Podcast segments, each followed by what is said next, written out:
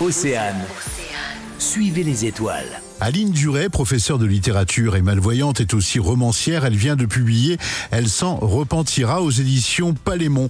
Une nouvelle enquête policière où règne la vengeance, puisque la vengeance, c'est le fil conducteur de son troisième roman qui démarre à Concarneau. Quand j'étais petite, j'y allais avec mes parents et donc euh, je- j'avais de très bons souvenirs et j'y suis retournée pour une dédicace euh, il y a un an et demi et notamment j'avais séjourné à l'hôtel des Sables Blancs et j'avais trouvé cette vue magnifique et tout naturellement mon troisième roman en fait se, se déroule là-bas puisque je voilà j'avais à cœur de mettre à, l'honneur cette région que j'ai connue dans mon enfance et que j'ai redécouvert après dans le cadre de mon métier d'auteur. Elle s'en repentira, c'est aussi un clin d'œil au groupe Triane. Cette chanson m'a inspirée pour, euh, pour ce livre et je me suis permise de contacter euh, le chanteur du groupe Triane, Jean-Louis Jossic, qui m'a proposé même de me préfacer mon, mon troisième opus. Donc vous pourrez découvrir euh, quelques mots de Jean-Louis Jossic euh, en ouverture du livre. En fait, il me soutient dans ma démarche euh, d'accessibilité au livre.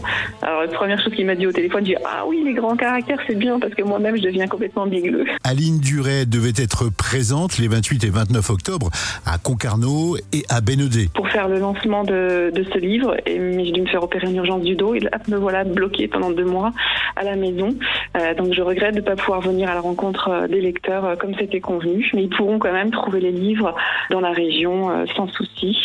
Ils n'hésitent pas à me contacter hein, pour me faire un petit retour sur les réseaux sociaux, à Ligne Durée Auteur ou sur Instagram. Je vais avoir du temps du coup pour lire les, les mails de mes lecteurs et ça c'est chouette.